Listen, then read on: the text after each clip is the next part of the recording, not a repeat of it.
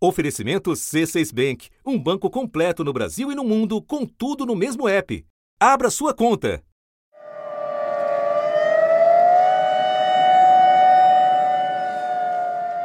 Sirenes, alertas de celular, aviso em rede nacional.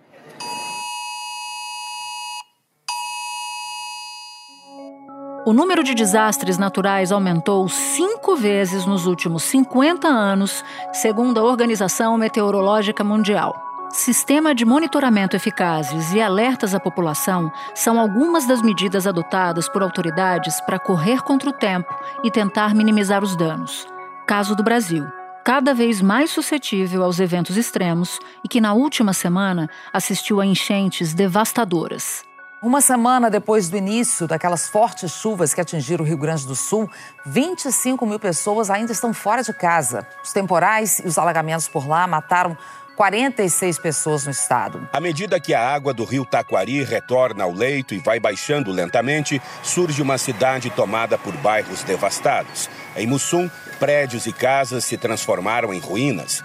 A devastação também é visível em Roca Sales. As casas que ficaram em pé acumulam lama e uma pilha de escombros e móveis comprometidos pela inundação. A maioria das vítimas morreu afogada, arrastada pela correnteza do rio Taquari, que alcançou 17 metros acima do nível normal. O estado foi avisado ao menos quatro vezes. O primeiro alerta do CEMADEM, o Centro Nacional de Monitoramento e Alertas de Desastres Naturais, foi feito em 31 de agosto, quatro dias antes da tragédia. Mas sozinhos, os alertas não são suficientes. Eles são parte de uma engrenagem maior e que deve funcionar. É fundamental que a União, os estados, os municípios e a sociedade, as comunidades, em conjunto atuem para minimizar os impactos dos desastres. E é fundamental que né, cada município tenha os seus planos de prevenção, de preparação, abrigos seguros, né, rotas de fuga.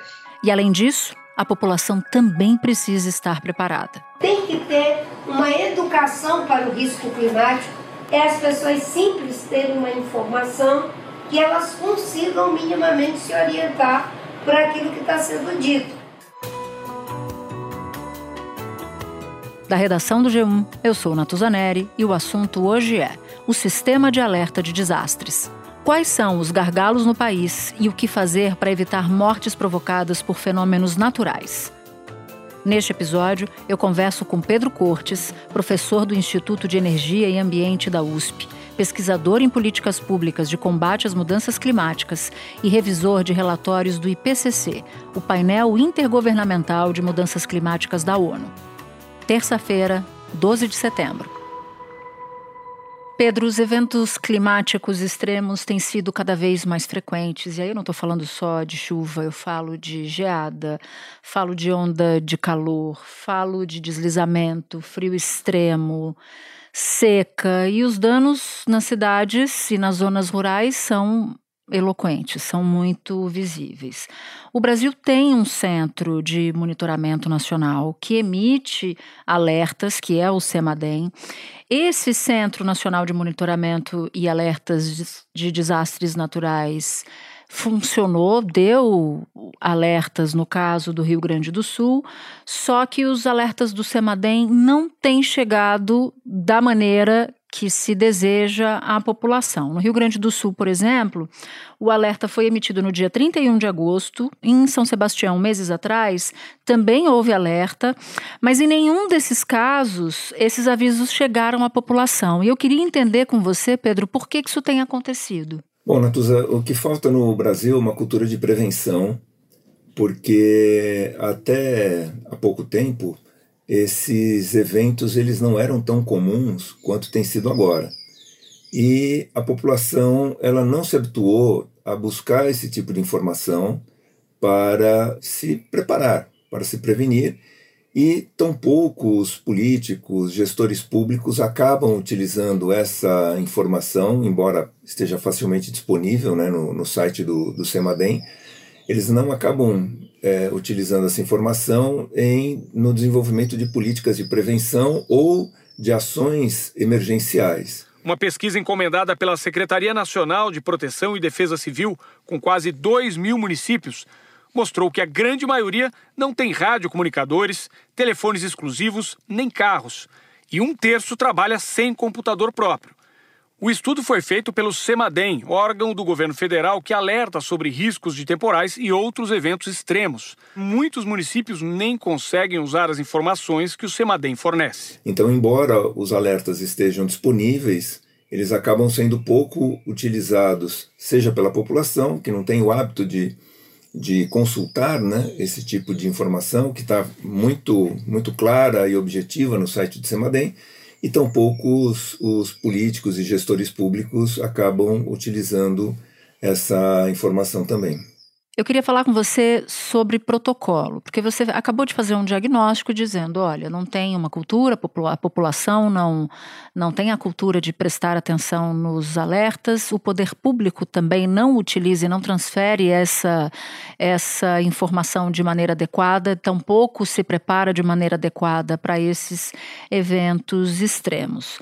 Então, quando a gente fala de prevenção, no caso de eventos climáticos, a ideia é reduzir o dano. E aí a gente fala de reduzir o número de mortes, de reduzir os danos à estrutura pública, a reduzir os danos de patrimônio privado, além de público. Só que para isso, para que isso aconteça, os alertas precisam chegar.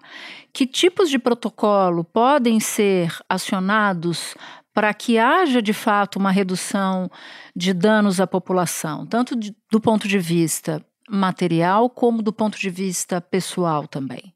Há uma, uma forma muito fácil de alertar a população sobre eventos extremos que estão próximos a acontecer, que seria um aviso via SMS, mas um aviso mandatório, ou seja, as operadoras de telefonia celular receberiam esses informes da Defesa Civil, né, seja do Estado, do município, e transmitiriam para as pessoas que se encontram numa determinada região um alerta e o que poderia, o que deveria ser feito para que as pessoas não ficassem expostas ao, ao risco.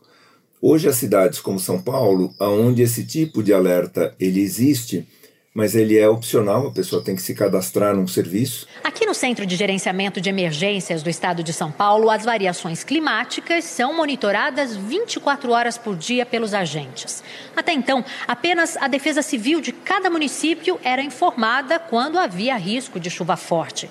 A partir de hoje, qualquer cidadão do estado pode receber o alerta por celular.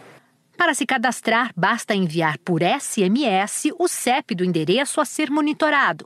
O número é o 40199. Após o cadastro, a Defesa Civil vai enviar um alerta toda vez que houver previsão de chuva forte para a região cadastrada. E também as informações é, disponibilizadas elas são muito genéricas.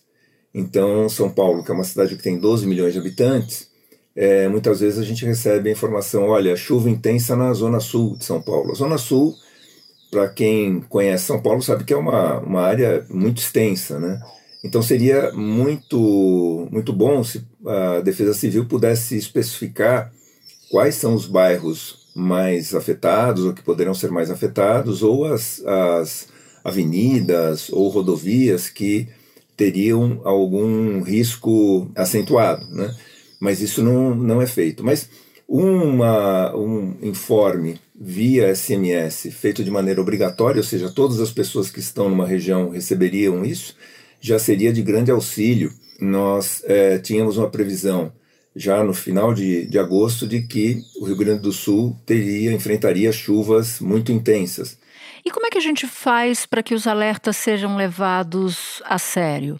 A sério por esses entes da federação, ou seja, pelos gestores públicos, mas a sério também pela população que vive nessas, nessas áreas quando há eventos extremos e que são mais vulneráveis ou que podem ser mais vulneráveis a depender do, do alerta? Bom, no caso dos gestores públicos, é, se o alerta ele foi repassado, por exemplo, o SEMADEM avisou a Defesa Civil do Estado ou, ou avisou a Defesa Civil de municípios específicos, caberia talvez ao Ministério Público cobrar das pessoas que receberam essa informação quais foram as ações que foram tomadas e, no caso de ações que não foram desenvolvidas, o porquê disso. A prevenção é fundamental. Então, é, é importante que as três esferas, tanto o governo federal, governos estaduais e governos municipais, entendam as mudanças climáticas e esses é, eventos extremos é, que, é, que acontecem cada vez com mais frequência. A gente viveu um momento de negacionismo climático durante quatro anos. Esse tipo de ação preventiva, é lógico que não ganhava é, uma prioridade, não tinha prioridade, porque não se acreditava nos efeitos climáticos. Esse governo não tem esse tipo de, de visão negacionista, mas tem que agir. Já que reconhece, tem que agir. Essa mortandade poderia ter sido evitada o número poderia ter caído é, de forma significativa se esse alerta do Semadem tivesse um efeito mais prático. Então a gente tem que fazer uma reflexão séria por que o Semadem fez alertas importantes na região de São Paulo em fevereiro, no período do carnaval, lá em São Sebastião e arredores, e não houve um, um, resultado maior de tirar aquelas pessoas de áreas de risco e agora também é, no Rio Grande do Sul. A partir do momento que a pessoa percebe que ela tem o poder de desenvolver determinadas ações a partir de uma informação que ela recebeu, mas ela opta por não fazê-lo e ela percebe que pode ser acionado, pode ser acionada judicialmente, isso já cria uma situação em que a pessoa fala: bom, é melhor eu passar essa informação adiante, porque senão eu posso realmente enfrentar problemas. Só para exemplificar, no caso do, do que aconteceu no litoral norte do, do estado de São Paulo no início do, do ano, né, com chuvas acima de 400 milímetros, que corresponde a quase o dobro do esperado para todo mês de janeiro, caindo em menos de 24 horas, Segundo o SEMADEM, essa informação teria chegado à Defesa Civil do Estado, dos municípios, mas é, não houve, pelo que a gente percebe, pelas consequências verificadas, não houve a comunicação efetiva com a população. Então, caberia ao Ministério Público entrar e, e, na questão e arguir sobre o que efetivamente aconteceu, por que as pessoas não foram alertadas, né? enfim é, esse seria um passo. A tragédia de São Sebastião completa seis meses. Foi o maior volume de chuva já registrado no país em 24 horas. O cenário de destruição ainda está presente na costa sul da cidade. E mesmo tanto tempo depois, moradores ainda lutam para recuperar tudo o que eles perderam. Em relação à população, eu vejo que a imprensa tem um papel fundamental nisso e vem cumprindo esse papel com bastante adequação, que é informar a, a população tendo como base os alertas do, do SEMADEM. Eu percebo em telejornais que muitas vezes a informação disponibilizada, ela, embora às vezes não seja mencionado isso, ela tem como origem os informes do SEMADEM disponibilizados no site, até pelo grafismo, pela forma como a informação é colocada. Agora, seria interessante também é, fazer um comparativo histórico, falar assim, olha, é, foi alertado que nós teríamos tal volume de chuvas em tal período, isso aconteceu, né? ou seja, fazer uma retrospectiva, uma breve retrospectiva, mostrando assim, olha, as três últimas grandes previsões de máximos de chuva e quanto efetivamente, o que, que, o que aconteceu a partir daí. Porque aí as pessoas começam a perceber que não é um informe solto, né? não é algo que está sendo lançado ali, mas há realmente uma, uma questão de credibilidade daquilo que foi, daquilo que está a ser apresentado. Não é algo que a gente consiga fazer de imediato, mas é, ao longo do tempo as pessoas vão percebendo que essa informação é efetivamente útil e, inclusive, percebendo aonde elas podem buscar informações adicionais. Espera um pouquinho que eu já volto para continuar minha conversa com Pedro. Com o C6 Bank, você está no topo da experiência que um banco pode te oferecer. Você tem tudo para sua vida financeira no mesmo app, no Brasil e no mundo todo. A primeira conta global do país e atendimento personalizado, além de uma plataforma de investimentos em real e dólar com produtos exclusivos oferecidos pelo C6 em parceria com o JP Morgan Asset Management. Quer aproveitar hoje o que os outros bancos só vão oferecer amanhã? Conheça o C6 Bank Tá esperando o quê? C6 Bank.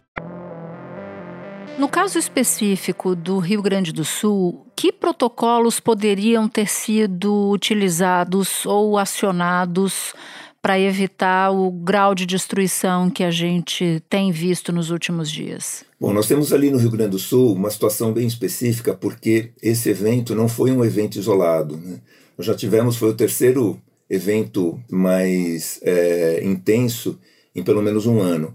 Então, já quando ocorreu o primeiro evento, o, medidas poderiam ter sido tomadas no sentido de mapear, né, cada município poderia mapear rapidamente quais são as regiões sujeitas à inundação, sujeitas ali a alagamento, e apontar para as pessoas rotas de fuga. Em Roca Salles, a Polícia Rodoviária Federal faz um resgate dramático. Essa mulher tenta se firmar no telhado. É difícil, escorrega, mas é resgatada. Na sequência, um homem chega ao helicóptero se arrastando. Eram várias famílias inteiras em cima dos telhados, desde bebês até idosos com aparências próximas a 80 anos de idade. Eu não estou falando de uma rua, uma vila, é uma cidade inteira embaixo d'água. Ou seja, além de fazer o trabalho de divulgação da previsão para os próximos dias, para a próxima semana, fazer um trabalho anterior, né, onde mostraria para as pessoas, olha, quais são as áreas mais suscetíveis à inundação, alagamento, por exemplo, e quais seriam as rotas de, de fuga. Né, porque aí a pessoa sabe, olha, eu, tô, é, eu tenho aqui uma previsão de que vai chover muito, estou numa região que pode sofrer as consequências sérias disso, e já tem indicação para onde eu tenho que ir. Presidente exercício Geraldo Alckmin visitou as cidades mais atingidas pela cheia do Rio Taquari neste domingo. Oito ministros também acompanharam a comitiva presidencial, que anunciou mais de 700 milhões de reais para auxiliar as vítimas da tragédia. O Chile, ele tem todas as cidades costeiras têm placas indicando rota de fuga em caso de tsunami, de aviso de tsunami, mesmo nas cidades que não estão é, tão propensas, às vezes por questões geográficas, a sofrerem com esse evento. Então seria um, um primeiro movimento que poderia ser feito.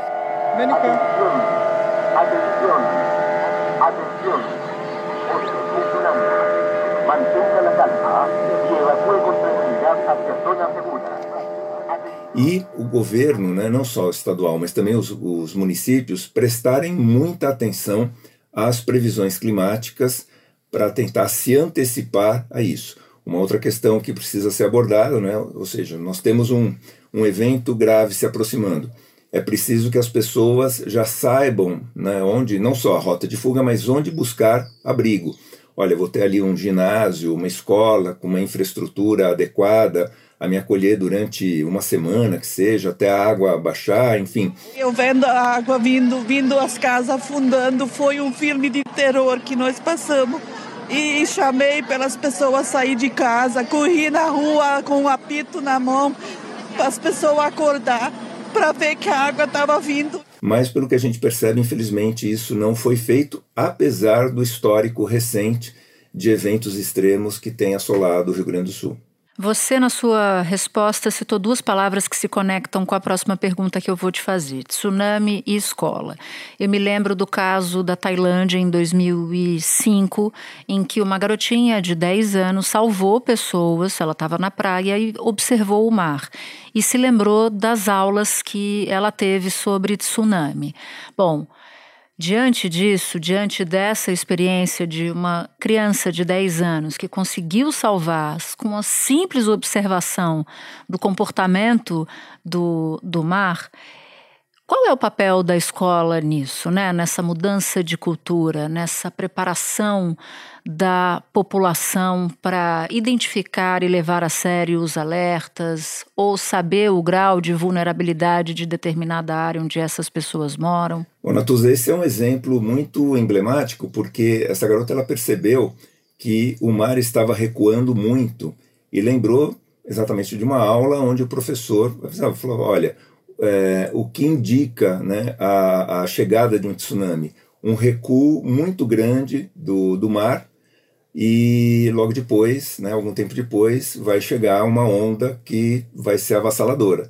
E realmente ela percebeu isso e se lembrou da aula e começou a avisar as pessoas. Né? Então, a educação é, ambiental, ela e, e, preparando as crianças, né, alertando as crianças para esses eventos extremos e o que fazer, ela é algo que pode ser e deve ser implementada no ensino é, fundamental 2, né, e também no ensino médio, na disciplina de geografia. O que caracteriza um evento extremo, quais são os principais tipos de eventos é, que estamos sujeitos aqui no Brasil, o que fazer em relação a esses eventos, enfim, tudo que, tudo que caracteriza um evento, quais são as consequências e o que pode ser feito.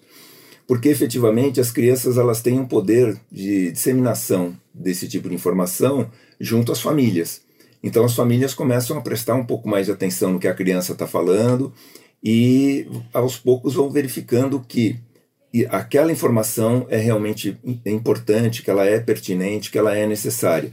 E aos poucos, né, com esse tipo de educação, nós vamos preparando, por exemplo, jovens ali que estão na faixa dos 12 anos, né, ou um pouco mais, é, 12, 14, 15, é, a, a enfrentarem esse tipo de situação num futuro muito próximo, quando elas terão a capacidade de tomar as suas próprias decisões em relação a esse tipo de evento. E, infelizmente, nós temos vários exemplos no Brasil que podem ser utilizados para mostrar efetivamente o que pode acontecer. Então, pelo que eu estou entendendo de todos os caminhos que você nos deu aqui em termos de alertas, que a gente poderia resumi-los em centros de monitoramento devidamente equipados com recursos humanos e tecnológicos capazes de, de darem os alertas, que haja protocolos públicos, prefeitos, governadores e haja, no mínimo, algum elemento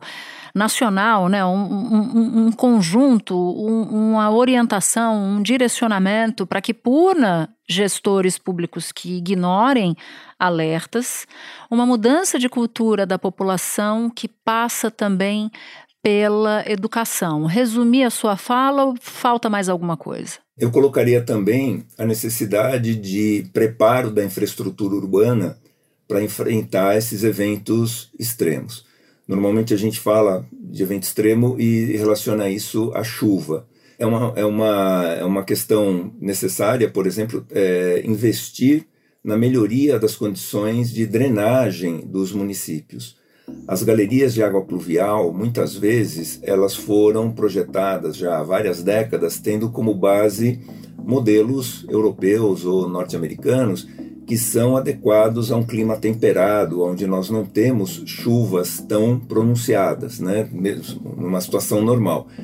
E nós temos em vários municípios a ocorrência das chuvas tropicais. Vamos esquecer temporariamente das mudanças climáticas. Mesmo com a ocorrência de chuvas normais, muitas vezes essa infraestrutura ela não está adaptada. Então nós temos a ocorrência é, frequente de inundações, de alagamentos, e agora, com as mudanças climáticas, esses eventos eles vêm se tornando cada vez mais intensos, cada vez mais sérios.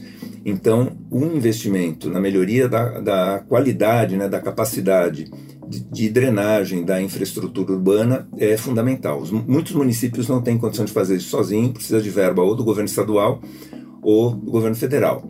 Uma outra questão importante é em relação às ocorrências de ondas de calor que acabam penalizando muito as crianças e os idosos, e é necessário orientar a população sobre o que fazer né, nesses casos, principalmente no caso de idosos, que é muito comum o idoso acabar se esquecendo de se hidratar e acaba sofrendo muito as consequências dessas ondas de calor, inclusive vindo a óbito. Então é fundamental informar a população sobre o que fazer nesses casos e lembrando, nós estamos sob o, os efeitos do El Ninho e o El Ninho ele tem como característica aumentar a temperatura na região sul, em parte da região sudeste, então pega São Paulo, Rio de Janeiro e também pega ali parte do centro-oeste no Mato Grosso do, do Sul. Então é uma população considerável que pode ficar exposta a ondas significativas de calor.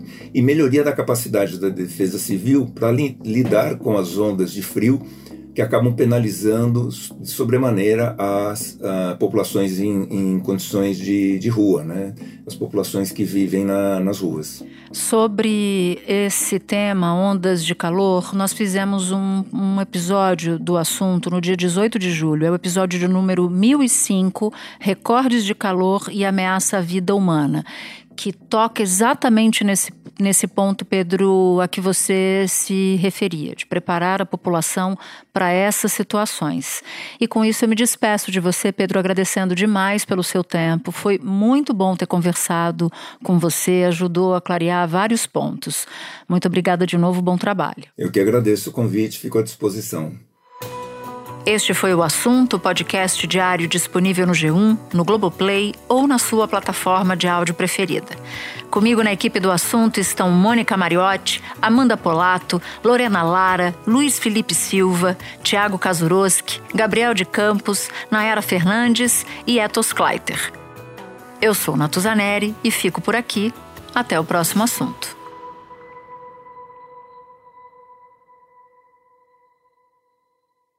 Você no topo da experiência financeira que um banco pode oferecer. Escolha um banco completo no Brasil e em qualquer lugar do mundo. Abra sua conta no C6 Bank.